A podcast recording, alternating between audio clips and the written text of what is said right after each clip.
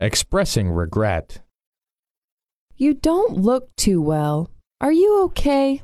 Well, my son is very ill. He is in the hospital, Oh dear. I'm very sorry to hear that. and I hate my wife, so we got divorced. What a pity. And I got fired today. That's really too bad.